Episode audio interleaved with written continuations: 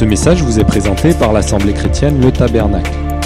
www.letabernacle.net Donc il y a deux dimanches en arrière, nous avons abordé le thème sur les principes de la prophétie. Dimanche dernier, nous n'avons pas pu continuer le message puisqu'il y avait les baptêmes. Donc nous reprenons ces principes de la prophétie pour pas nous laisser détourner, pour pas fonder notre foi sur de vains espoirs, mais pour avoir nos esprits en éveil quant au temps que nous vivons. Nous avions dit que pour que beaucoup de gens et concernant ces principes de prophétie, nous avons euh, vu une première clé qui nous ouvrait la compréhension des principes de la prophétie, c'est que cette clé, c'est que l'écriture n'a pas besoin d'interprétation particulière. L'écriture s'interprète elle-même. Pour beaucoup de gens, ou beaucoup de chrétiens, vous avez vu, j'ai mis ouvrez les guillemets, fermez les guillemets, les prophéties bibliques représentent un mystère. C'est évident que quand on lit les, prophètes, on n'a pas conscience au départ que leur prophétie n'est pas seulement pour le temps présent, mais aussi qu'il a un impact sur le futur. L'apôtre Pierre, lui, va nous affirmer que les prophéties bibliques sont toutes d'origine divine. Je vous ai expliqué, me semble, il y a 15 jours, comment Dieu transmettait les messages à son peuple, comment il faisait cela. Nous avons compris que tous ces grands prophètes et ces petits prophètes ont tous eu la grâce de monter en esprit dans la salle du trône, là où siège le grand roi, et ont entendu les paroles de l'Éternel pour son peuple, ils en ont été témoins, ils les ont ramenés et les ont donnés au peuple. Ce qui fait dire que même euh, si nous trouvons des gens qui nous disent que les prophéties ont été écrites par des hommes, pour les hommes, ils se trompent pas au fond, mais ce qu'ils oublient de dire, c'est que ces prophéties ont toutes été inspirées par Dieu et que les hommes n'ont fait que transmettre les paroles inspirées du Seigneur. Pierre dit, et il proclame cela haut et fort dans 2 Pierre 1, 19, il nous dit ceci, et nous tenons pour d'autant plus certaine la parole prophétique à laquelle vous faites bien de prêter attention. Voici un conseil de Pierre. Je dis même plus qu'un conseil de Pierre. Il nous demande de prêter attention. Pourtant, Pierre a écrit ces choses il y a plus de 2000 ans en arrière et quel, quel impact ça peut avoir pour nous aujourd'hui parce que il, pourrait y avoir un décalage entre ce que Pierre disait il y a 2000 ans en arrière et ce que nous vivons nous aujourd'hui. En réalité, non. Aucun décalage. Car la prophétie, elle, elle parcourt les siècles jusqu'à atteindre son but. et Pierre nous dit, vous devez, et vous faites bien, vous faites bien. Mais vous faites mal si vous prêtez pas attention aux prophéties. Mais vous faites bien hein, si vous y prêtez attention. parce que Pierre était au courant des Écritures et des prophéties, il affirme que celles-ci sont certaines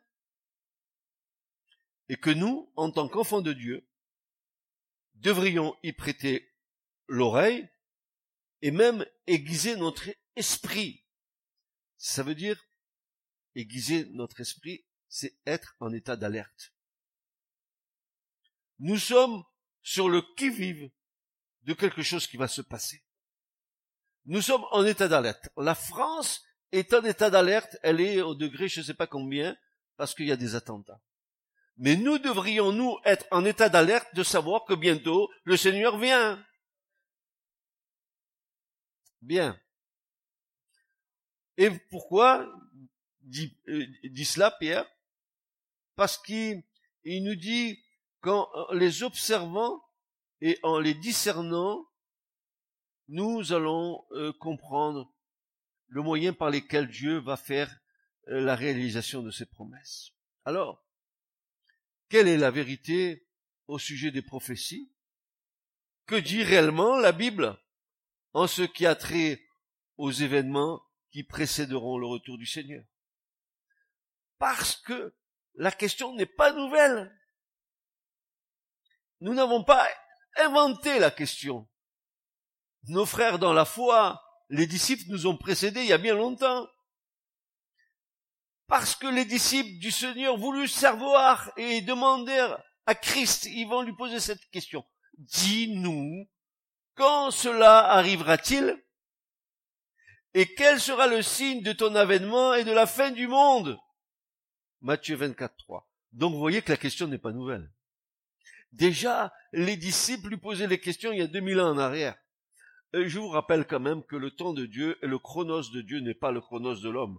C'est-à-dire que le temps de Dieu n'est pas le temps de l'homme. Un jour pour Dieu, c'est comme mille ans, et mille ans comme un jour. Donc nous, nous sommes dans un, un espace-temps resserré. Dieu, lui, il est dans l'éternité. Et il prend le temps d'accomplir tout son plan.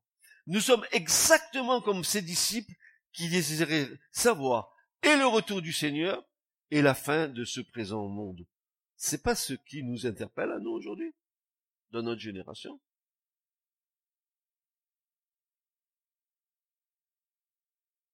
Il se passe pas de temps que nous soyons interpellés de plus en plus, que ce soit dans les pays européens, mais c'est pas que dans les pays européens que se passent ces choses. Hein. Sur le continent américain, sur le continent africain, partout se passent ces choses partout se passe cette confusion euh, dans, dans, dans ce monde, n'est-ce pas? Et nous, frères et sœurs, et je voudrais que nous nous arrêtions sur ce qui va, qui va se dire là maintenant. J'aimerais que vous fixiez votre attention sur ces paroles-là. Nous, qui sommes un peuple de prophètes, nous devrions faire de la partie prophétique de la fin des jours l'objet de nos recherches et de nos investigations. Est-ce que c'est le pasteur qui vous dit cela ou c'est l'écriture qui nous le dit? Alors regardons bien. 1 Pierre 1, 10. Et vous allez voir, frères et sœurs, qu'est-ce qu'il y a dans ce texte. Ici, Pierre nous dit, les prophètes qui ont prophétisé touchant la grâce qui vous était réservée, ont fait de ce salut l'objet de leur recherche et de leur investigation. Ils ont fixé leurs yeux sur tous les temps qui allaient se passer pour savoir à quelle époque. Pour eux, c'était à quel moment se passerait la grâce. Imaginez Ézéchiel, Jérémie, Ésaïe, qui, qui user leurs yeux dans les Écritures pour savoir quand la grâce serait manifestée. Alors, ici, une remarque s'impose. Car le mot investigation, qui est employé ici par Pierre, nous donne une bonne compréhension de notre attitude personnelle face aux prophétiques de la fin des temps. le verbe grec exérenao, le verbe grec exérenao signifie chercher avec anxiété et diligemment, rechercher, faire des investigations complètes. De quelle manière? Alors là, ça m'a époustouflé. Regardez bien ce que dit le mot en grec. Comparé à un chien reniflant quelque chose. Je cherche les pistes. Je fais l'objet de mes investigations. Hum, hum, je cherche. Alors, je suis dans cette piste. Je suis dans la autre piste. Et tout d'un coup, toutes les pistes, elles se rejoignent.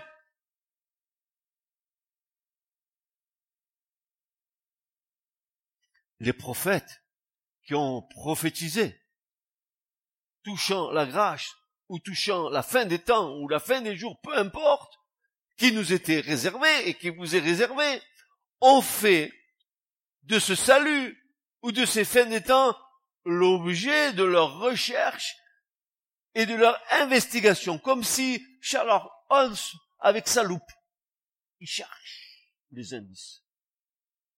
Mieux, vous avez vu le, chien, il a des, sens olfatiques bien plus développé que l'homme.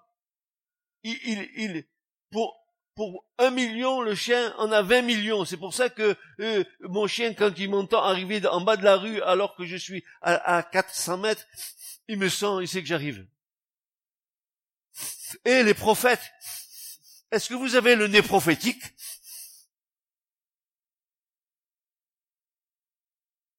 Ou alors, vous avez le nez bouché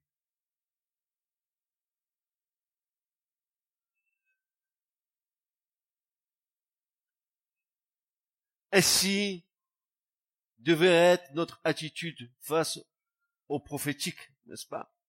Et nous avons vu que euh, les cinq principes ou les cinq clés des propriétés de la euh, de la prophétie vont nous aider à mieux comprendre les prophéties bibliques. Nous avons vu une première clé et je vais vous la citer rapidement parce que nous l'avons déjà vu, c'est que la parole de Dieu, la Bible, s'interprète elle-même. Elle n'a pas besoin d'interprétation particulière. Et nous avons vu que dans cette première clé, beaucoup de, d'exemples nous ont été donnés concernant cette interprétation et que la Bible a fait d'elle-même. Par exemple, nous savons que le chandelier dans l'écriture, c'est, c'est euh, l'église. Nous savons que la montagne, c'est un royaume, un gouvernement, etc., etc. Nous avons vu toutes ces choses euh, il y a deux dimanches en arrière. Nous avons vu aussi que dans notre génération que nous considérons comme étant celle de la fin des jours, beaucoup cherchent à percer les Écritures sur le plan prophétique pour en tirer la substance, d'autant plus que le jour avance, mais sont guidés par une curiosité malsaine pour satisfaire une connaissance charnelle afin de revaloriser leur moi. Ils puisent à toutes sortes de sources qui sont le plus souvent des citernes crevassées avec des eaux stagnantes et puantes dont ils ne sortent pas sans conséquence.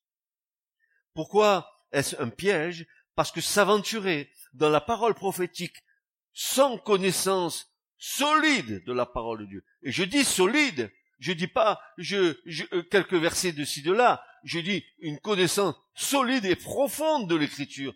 Non, non pas euh, euh, simplement ce que je lis, mais ce qui est caché, ce que Dieu va révéler. C'est ce dont je parle. Sinon, je vais interpréter ces prophéties avec mon intelligence naturelle et je vais me tromper. Donc la première clé est, importante puisqu'elle elle nous, engage, n'est-ce pas, à, comprendre que eh ben la, la Bible n'a pas d'interprétation particulière à avoir, hein, que tout se fasse sur la déposition de deux ou trois témoins, deux ou trois versets de l'écriture vont témoigner de ce que notre verset dit, ainsi vous ne vous tromperez pas. Alors j'aborde avec vous maintenant cette seconde clé. J'ai passé sur la première puisqu'on l'avait vu déjà. La seconde clé,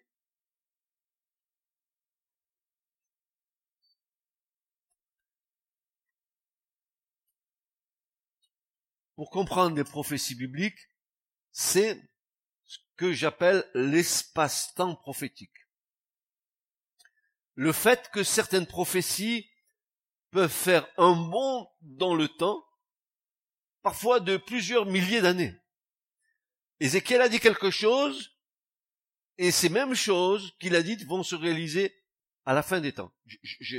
J'emploie un langage simple pour que vous puissiez bien comprendre la chose. Nous trouvons un tel exemple dans l'évangile selon Luc.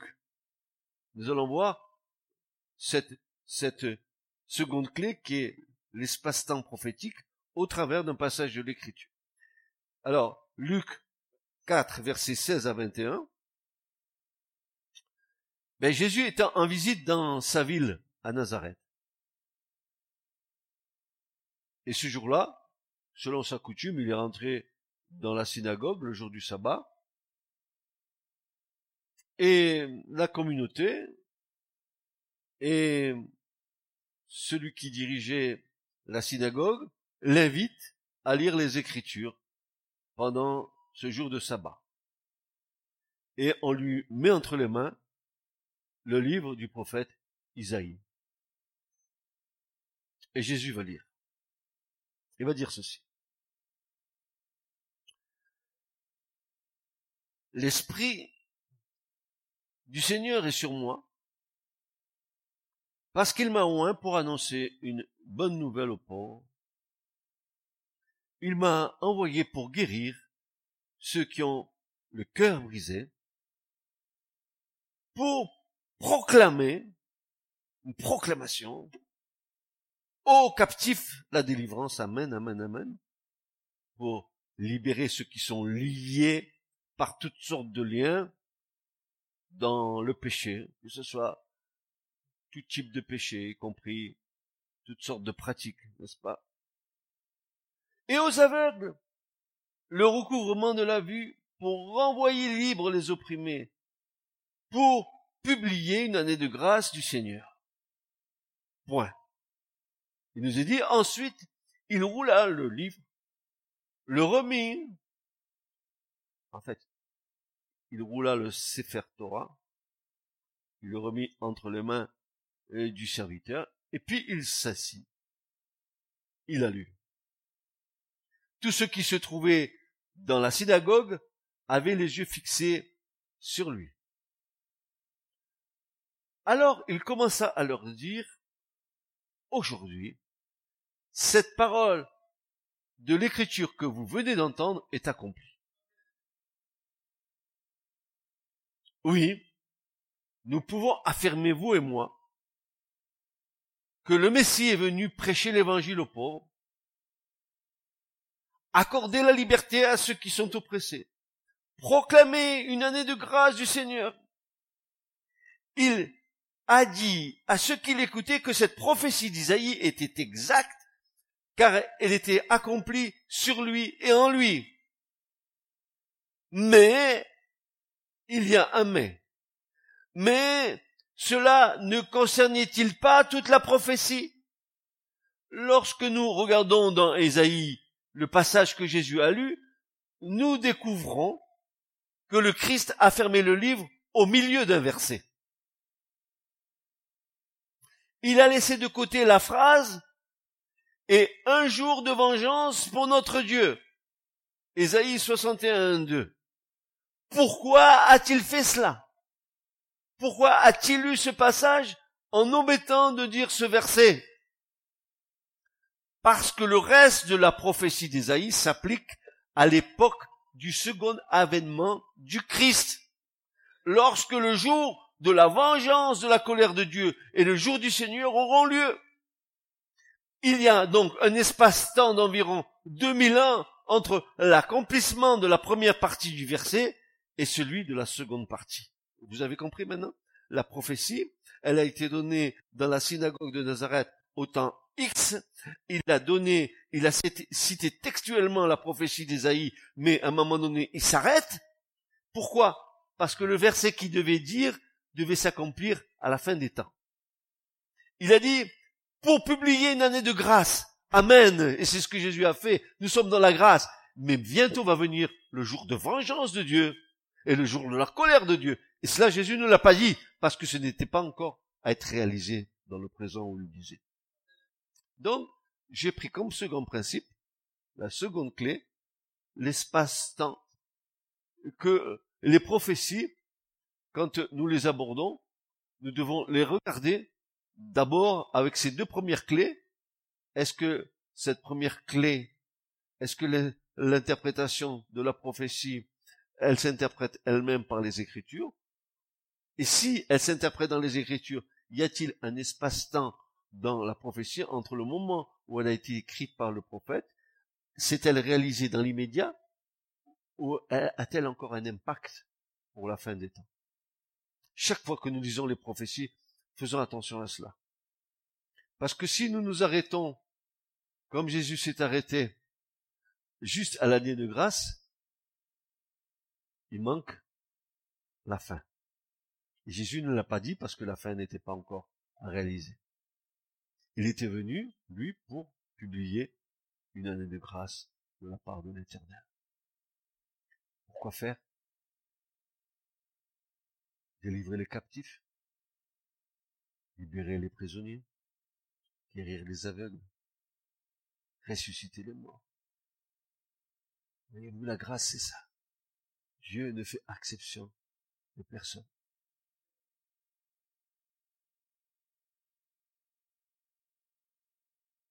Nous devons donc scruter les prophéties avec le plus grand soin et un cœur ouvert à l'Esprit Saint pour recevoir les lumières suffisantes pour une bonne compréhension spirituelle. L'intelligence ici humaine a peu de place. Ce qui est réellement nécessaire, c'est l'intelligence spirituelle, qui a été renouvelée par le Saint-Esprit, comme Paul nous enseigne. Romains 12, verset 1 à 2, Paul nous dit, je vous, je vous exhorte donc, frères et sœurs, par les compassions de Dieu, à présenter vos corps en sacrifice vivant, saint, agréable à Dieu, ce qui est votre service intelligent. Et ne vous conformez pas à ce siècle, mais soyez transformés, soyez transformés, métamorpho, deux mots en grec, méta qui veut dire changement, phoro ça veut dire euh, morpho ça veut dire de forme.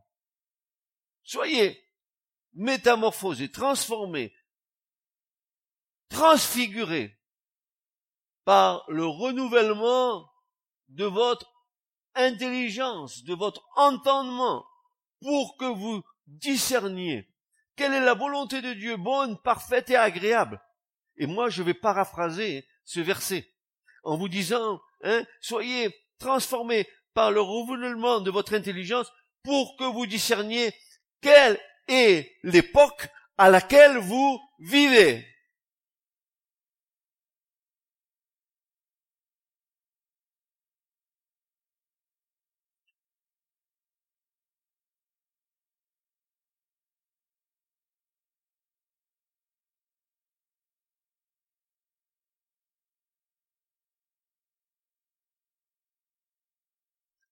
La partie prophétique devient délicate dans cette fin des temps par rapport à, l'Apocalypse.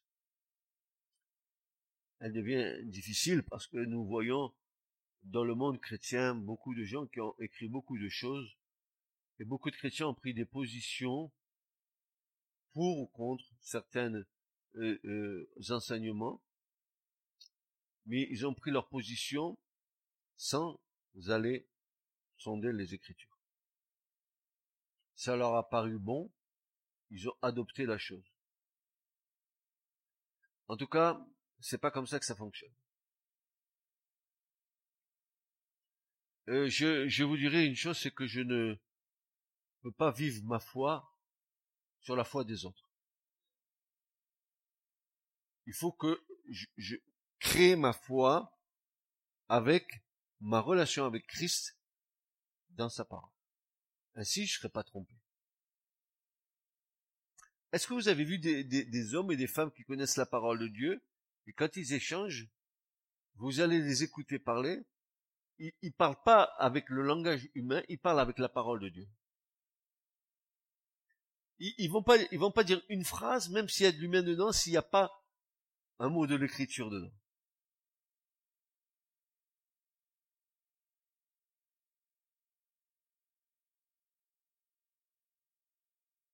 Le renouvellement de l'intelligence, la métamorphose de l'intelligence. Vous savez, moi, je, vois, j'ai Géril devant moi, ça doit être un, un, gars très instruit, parce qu'il est, il est dans la recherche, Géril. Donc, c'est un gars qui, qui, qui, a fait des études. Je suis sûr. Humainement, il est intelligent. Mais c'est pas ce qui, ce qui, ce qui va m'attirer à lui, en tant que serviteur de Dieu. Ce qui va m'intéresser euh, vers lui, c'est son intelligence spirituelle. Ce que le Seigneur a pu lui révéler, ce qu'il peut me transmettre, ce qu'on peut partager.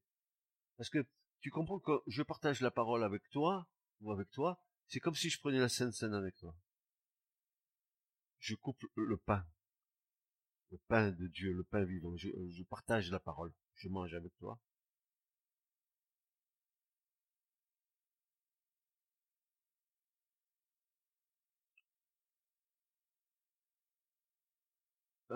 Quelqu'un qui, est rempli de la parole, c'est quelqu'un qui n'a qu'un but.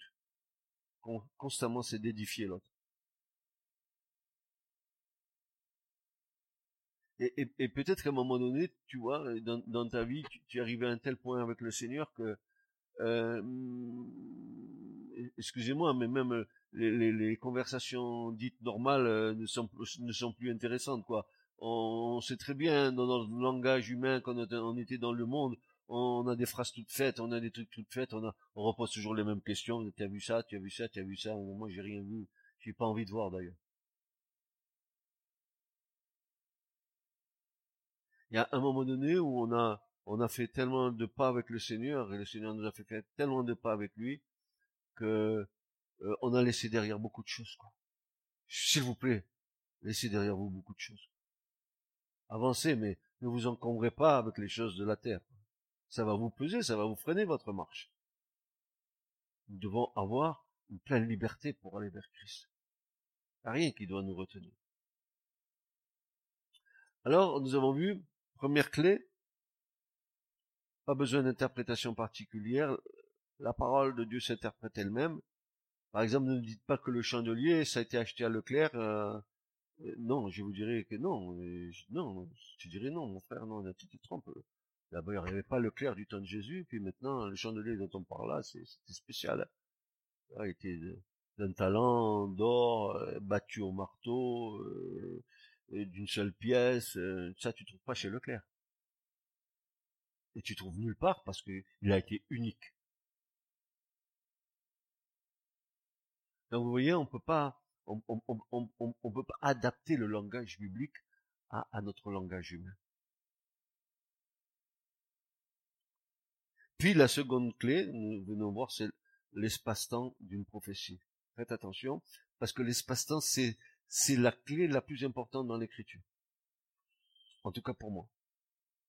Parce que chaque prophète, quand vous regardez euh, Jérémie, Esaïe, Ézéchiel et Daniel, ces grands prophètes, vous vous apercevez que tous ont prophétisé dans un espace-temps.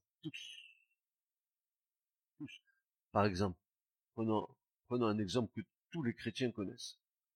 Tous les enfants de Dieu connaissent. Ésaïe 53. Hein? Voilà. Il a été brisé pour nos péchés, le châtiment qui devait tomber sur nous. Ça, c'est une, une prophétie d'Ésaïe qui était 600 ans avant le Christ. Et elle s'est réalisée quand? 600 ans plus tard. Donc, entre le moment où le prophète a reçu ça de Dieu et le moment où cela va se réaliser, il y a tout cet espace-temps. L'espace-temps, pour moi, frères et sœurs, c'est le moyen par lequel Dieu va travailler au travers de l'histoire de l'homme pour amener l'homme là où Dieu veut l'amener. Et la prophétie, elle, elle, elle, elle, parcourt l'histoire de, l'humanité pour accomplir tout ce, ce pourquoi elle a été envoyée. Vous me suivez?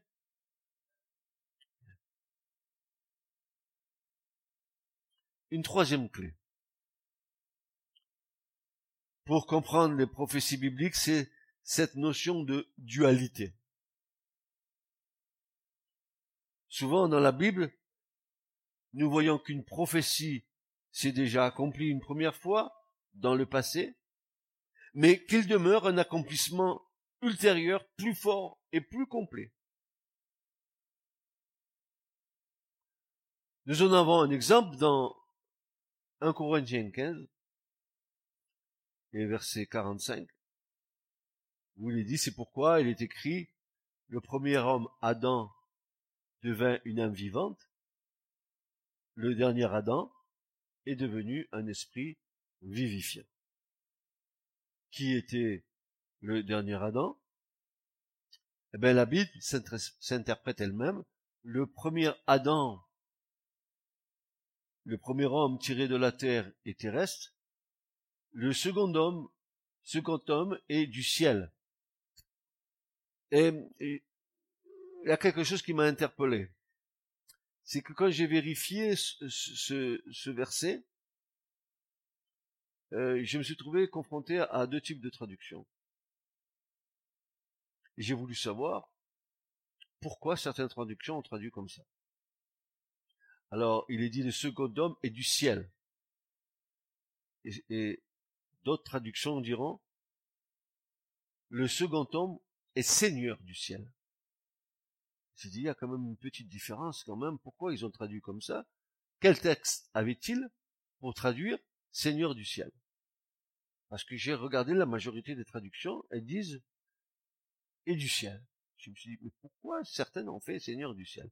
Et je me suis aperçu que ce Seigneur du ciel, il vient de ce qu'on appelle le, en, théologie Textus Receptus, qui est le, manuscrit des, Zelvezir, c'est-à-dire le premier document qu'il y a eu concernant les évangiles et que là-dedans, il y a Seigneur du ciel.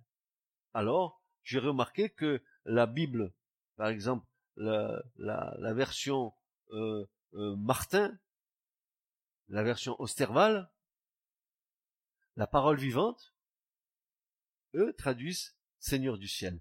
Et là, ça m'a réjoui je me dis, déjà, au départ, Jésus était appelé Seigneur du ciel dans les manuscrits grecs. Et le premier manuscrit qui existait, c'était comme ça. Et après, je sais pas pourquoi, ils ont fait ça. Ah, peut-être c'était plus facile à comprendre. Le, premier homme est terrestre, et l'autre il vient du ciel. Mais moi je préfère l'autre il est Seigneur du ciel que plutôt qu'il vienne du ciel. Et si nous disons ça, c'est que parce que Jésus a dit que si il le voulait, il demandera à son Père une légion d'anges, et puis là, ça ferait longtemps que son système, tout ça serait balayé. Jésus est vraiment Seigneur du ciel. Donc, le textus receptus était en grec, et, il a à l'intérieur de de ce verset, Seigneur du ciel, le second, le second Adam étant Jésus-Christ. Même le célèbre discours sur le mont des Oliviers, un autre exemple, où Jésus-Christ va dire à ses apôtres tout ce qui va se passer. C'est un exemple de dualité prophétique. Certains exégètes insistent que Jésus ne parlait que de la destruction de Jérusalem en l'an 70 de notre, notre ère. Certaines des terribles conditions décrites par Jésus se sont effectivement produites lorsque Jérusalem fut détruite en l'an 70 de notre ère. Mais ce n'est là qu'un type ou qu'un signe précurseur de l'accomplissement ultime de ce qui arrivera à la fin de cette ère. Parce que vous savez très bien que, soi-disant, il y aura un troisième temple qui va être rebâti. cette, ce temple-là, je pose la question. Je vous donne pas la réponse. J'ai ma conviction de foi. Mais ce troisième temple, serait-ce Israël qui va le rebâtir? Où vient-il ou descendra-t-il du ciel pour venir s'installer sur la terre pendant le millénium Drôle de question, n'est-ce pas? Pourtant, il y a une réponse. Mais voilà, on dit cela. Ensuite, est-ce que le temps sera reconstruit au milieu de la grande tribulation? Et je me dis, mais c'est pas possible. Écoutez, un simple sens. Vous voyez, faut pas mourir idiot. Écoutez-moi bien. Non, je veux pas mourir idiot. Je veux comprendre. Non, et avec moi, vous allez comprendre, parce que je me pose les mêmes questions que vous. Hein, si, au milieu de la, la grande tribulation, qui va durer sept ans, au milieu, au bout de trois ans et demi, Israël se met à reconstruire le temple, et que l'Antichrist va venir s'installer dans ce temple, je me demande, et je me pose la question, parce que je suis pas encore tombé sur la tête, et j'ai regardé combien d'années ils ont fait pour construire le temple, et celui de Salomon, hein, qui a duré 49 ans, je me demande comment, au bout de trois ans et demi, l'Antichrist va venir rentrer dans un temple pour lequel il faut 49 ans pour le construire, selon les hommes. Alors je me dis, c'est pas possible. Moi, je ne tiens pas. Est-ce que vous me comprenez? 49 ans pour construire le temple. La grande tribulation, 7 ans. Comment l'Antichrist va-t-il s'asseoir dans le temple, puis 49 ans pour le construire, et qu'il n'y a que 7 ans de tribulation? Dites-moi comment ça va se faire? Alors il doit avoir un autre moyen, peut-être, hein, plus rapide. Euh, d'où est descend la Jérusalem céleste? Ah, Pourquoi le temple, il, descendrait pas du ciel lui aussi? Pourquoi? Parce que, d'abord, Dieu n'habite pas un temple fait de mains d'hommes. Et l'antichrist, il va s'asseoir dans le temple de Dieu? Incroyable, pas possible. Alors, où il va mettre ses fesses, cet antichrist? Dites-moi un petit peu. Question, interrogation, cherchez. Je vous donnerai pas la réponse. Cherchez. Cherchez. Non, mais cherchez. Eh. Reniflez comme le chien. Il y a des pistes. Cherchez, cherchez. Vous trouverez. Après, on va vous ouvrir. Hein? Hein? Qu'est-ce que vous voulez? Un hamburger tout fait? Un petit plat préparé tout prêt? Non. On le mange. Oh, c'est bon, on n'a pas, fait aucun effort. Ma femme m'a fait un hamburger hier soir. C'est vrai. Mais je l'ai vu faire. Elle a préparé avec amour.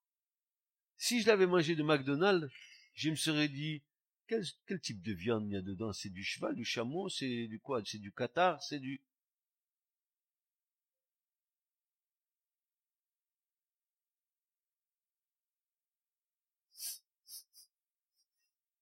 Développez vos sens spirituels. Reniflez les pistes prophétiques. Aiguisez votre vision. Sortez de votre train-train. Sortez de cette génération d'assistés. Assistana complet. On ne travaille plus. Il y a les allocations. Il y a la sédique. On est bien. On a la sédique. Un petit travail au noir à côté, c'est pas mal. C'est super bien. On veut tout sans le moindre effort. Mais les prophètes, ils ont posé leur regard sur la parole, ils en ont fait l'objet de toutes leurs investigations. Ils ont passé toute leur vie à chercher quel serait le temps où la grâce se manifesterait. Et toi, quelle est ton espérance? N'est-ce pas le retour du Seigneur? Comme Israël, nous attendons le Mashiach. N'est-ce pas? Est-ce que nous en avons fait l'objet de tous nos délices? Mais ce devrait être une fête dans nos cœurs, une attente. De dire, bientôt, le bien-aimé arrive. Mais est-ce que tu l'aimes plus que ta vie? Est-ce que tu l'aimes plus que ton compte en banque? Est-ce que tu l'aimes plus que ta femme? Est-ce que tu l'aimes plus que tout? Parce que c'est le premier commandement. Tu aimeras ton Dieu. Comment? Par moment. À la messe dominicale. Tu aimeras ton Dieu quand? Quand tu as le temps suis tellement pris. Oh, le boulot. J'en peux plus, tellement que j'en ai. ouais, ouais, ouais, ouais, ouais. Et où il est le Christ là? Ah, je suis submergé, hein, frère. Et le Seigneur, qui nous dit, ne vous inquiétez de rien. Cherchez. Premièrement, il n'a pas dit ni secondement, ni en dernier, il n'a pas dit, euh, euh, il n'a pas dit, fais ton, tout ton job après tu me cherches. Cherchez premièrement le royaume de Dieu et sa justice, et tout vous sera donné par-dessus. Pourquoi? Est-ce qu'il me manque de quelque chose? Non, Seigneur, il me manque de rien. Pourquoi? Parce que je t'ai donné ma vie. Et je marche par la foi. Et c'est ça la marche par la foi. C'est pas j'ai la foi et qu'à côté j'ai une assurance tout risque. Mon assurance tout risque, c'est le Seigneur.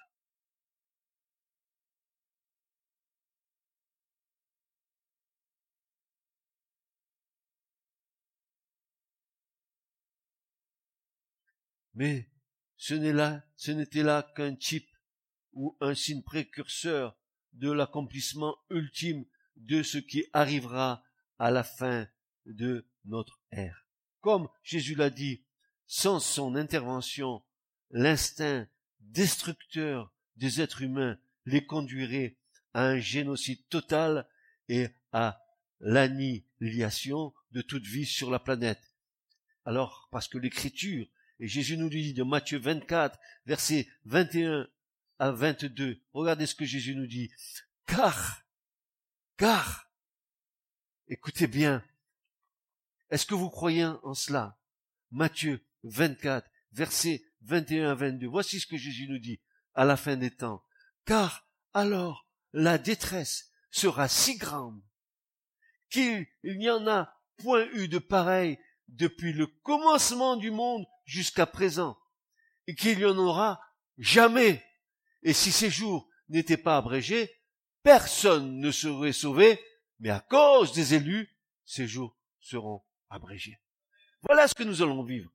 Car, alors, la détresse sera si grande qu'il n'y en a point eu de pareil depuis le commencement du monde jusqu'à présent. Imaginez ce qui va se passer.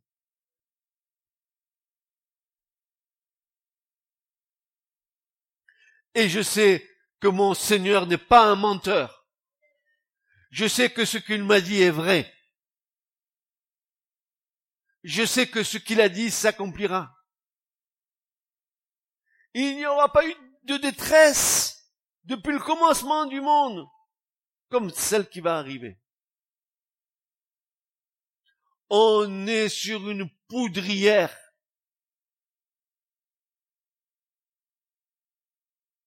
Et je ne fais pas cela et loin de mon cœur, loin de mon esprit, loin, loin de, de, de, de, vous, faire peur, loin de tout ça pour moi. Simplement, comme une trompette, j'avertis, je vous dis, voilà, ça va arriver. Que vous le croyez, ou que vous le croyez pas, c'est pas mon problème, c'est vous qui écoutez. Moi, je suis convaincu de cette chose.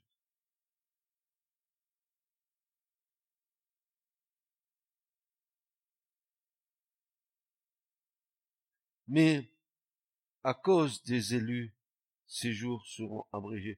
Mais qui sont les élus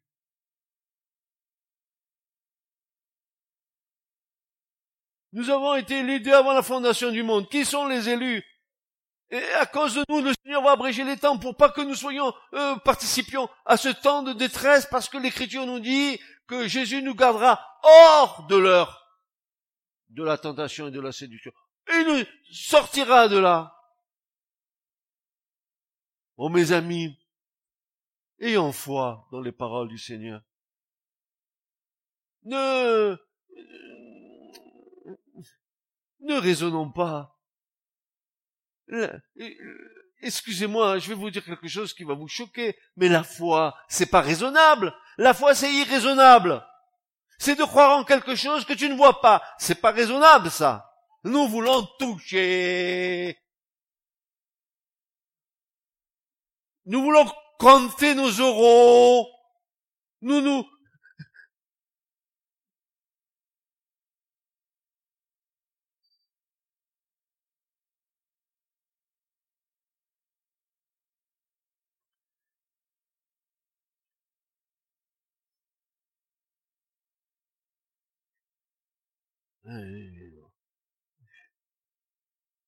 Moi, je crois pas que le Seigneur y parle pour bien dire. Hein.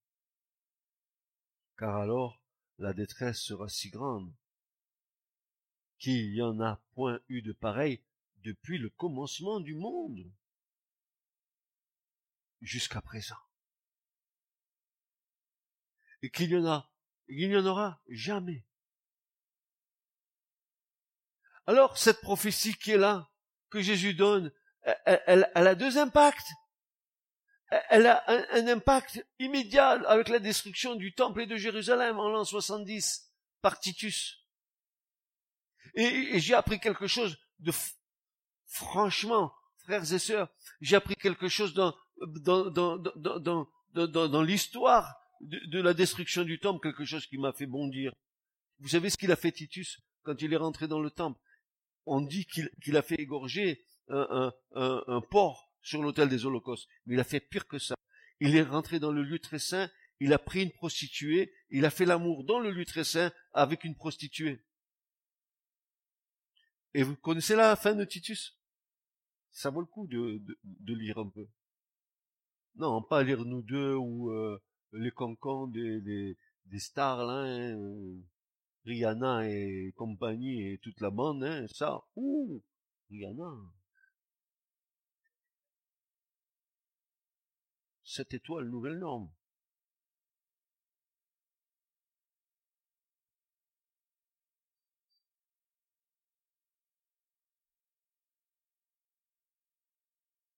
Pendant un an, pendant un an, avant la destruction de Jérusalem en an 70.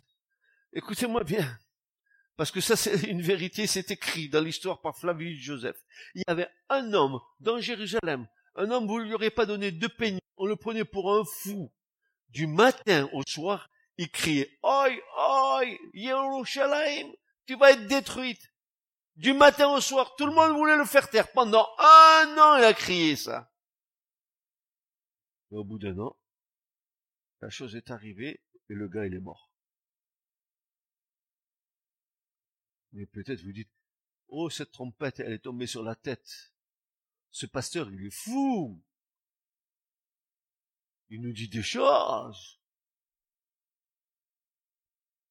Sentinelle Sentinelle, que vois-tu? Que dis-tu?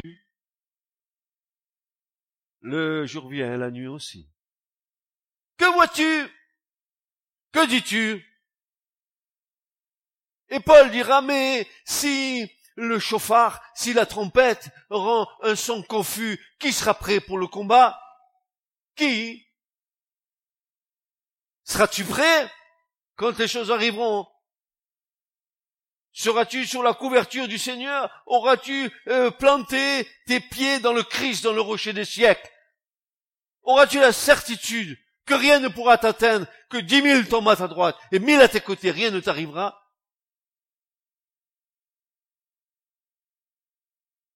Pourquoi ça t'arrivera pas? Parce que le Seigneur connaît ton amour pour lui?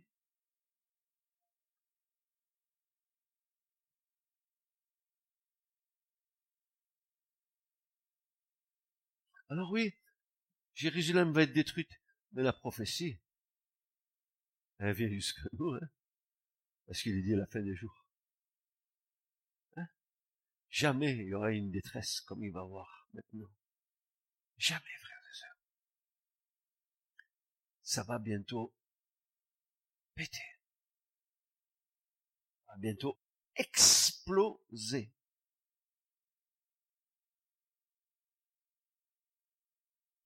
Il est temps d'être prêt. Il est temps d'être prêt, amis, ceux qui écoutaient ce matin. Il est temps pour nous de nous tenir devant la face de Dieu, nous offrir en, offrande volontaire? Un sacrifice vivant d'une odeur agréable pour le Seigneur. Quand le Seigneur voit qu'une vie se donne à lui sans rien retenir, sans restriction, sans rien. Je vous assure que la bénédiction est grande. Ça vaut le coup d'oser la foi. Je vous le dis. Je vous le répète. Si je l'avais pas vécu, je vous le dirais pas, je serais menteur. ça vaut le coup de faire confiance au Seigneur. Je ne vous laisserai pas. Je ne vous abandonnerai pas. Je serai tous les jours avec vous jusqu'à la fin du monde. Voilà qui me rassure. Hein Que je sois jeune ou vieux, mais que j'ai une foi dans le Seigneur. Une vraie foi. Une foi, une foi dans l'amour, une foi dans l'amour. Parce que une foi sans amour, c'est pas la foi. C'est ce que j'ai compris. Ah, tout, tout en filigrane, tout, c'est l'amour. C'est l'amour qui donne tout, vous comprenez bien. C'est l'amour. Les commandements de Dieu, hein, qu'on a cru comme étant des commandements qui allait nous flageller. Tu ne tueras point, tu ne voleras point, tu ne mentiras point, tu ne commettras pas d'adultère. Mais voilà que la perspective change quand nous comprenons que c'est le Dieu d'amour qui nous a donné une loi d'amour et que ce commandement sont amour. Ça veut dire, je ne vole pas parce que j'ai l'amour de Dieu en moi. Je ne, je ne triche pas parce que j'ai l'amour de Dieu en moi. Je ne fais pas de faux témoignages parce que j'ai l'amour de Dieu en moi. Je ne commets pas d'adultère parce que j'ai l'amour de Dieu en moi. Et, les commandements, ils sont pas devenus pénibles pour moi. Parce que le Saint-Esprit en moi m'aide à accomplir le commandement. Mes frères, mes sœurs, ne soyons pas inintelligents dans le Seigneur. Soyons intelligents. Ayons la vraie perspective du royaume de Dieu. Le Seigneur garde ceux qui le craignent. Et je dis pas, ne tremblez pas des pieds à la tête comme ça. Hein. C'est pas ça que veut dire l'Écriture. Ne tremble pas comme ça. Hein. C'est pas ce que, que l'Écriture dit. Euh, la crainte de l'Éternel, pour nous, c'est comment je vais vous dire ça? C'est de ne pas être agréable au Seigneur, de ne pas faire les choses que Dieu veut que nous fassions. Ma crainte, c'est parce que je, je connais ce Dieu juste, ce Dieu bon, ce Dieu d'amour. Ma crainte, elle, elle vient pas de Dieu. Je crois que la crainte, elle vient de moi-même. C'est moi, je devrais me craindre, moi, dans ce que je suis, plutôt que de craindre Dieu. Oh oui, je respecte Dieu, j'honore Dieu, je le vénère parce qu'il est Dieu, j'ai une distance entre lui et moi parce qu'il est Dieu pour l'instant dans mon humanité. Hein. S'il repose en garde sur moi, eh, écoutez-moi bien, j'ose même pas vous dire ce que je vais vous dire. Eh, écoutez, on est là, hein. Jésus vient, il pose ses yeux sur nous, il nous scanne. Qu'est-ce qu'il voit dedans?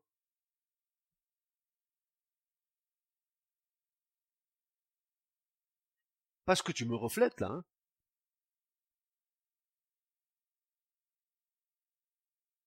Alors, qu'est-ce qu'on prétend être? Des hommes et des femmes sauvés par grâce. C'est tout. Des pauvres malheureux que nous sommes, il nous a fait grâce. Merci Seigneur. Tu m'as ôté de la boue du péché, tu m'as retiré de, la, la fosse de destruction, tu m'as élevé, tu as mis les pieds sur le rocher, tu as fait de moi ton enfant. Alors là, qu'est-ce qu'on va dire? Merci Seigneur. Amen. Que Dieu vous bénisse. Nous regarderons dimanche prochain les deux autres clés. Ça nous permettra d'étoffer les principes de la prophétie. Mais s'il vous plaît, si vous vous, vous, vous, allez dans la prophétie, si vous voulez chercher, sniffer, sniffer, comme. Non pas mauvaise chose, hein, pas le mot. Et, chercher les choses de Dieu. Prenez le temps dans la prière, prenez le dans la parole. Soyez remplis de l'écriture. Parce que si vous n'êtes pas remplis de l'écriture, vous ne pourrez pas comprendre. Amen. Que Dieu vous bénisse. Ce message vous a été présenté par l'Assemblée chrétienne Le Tabernacle. www.letabernacle.net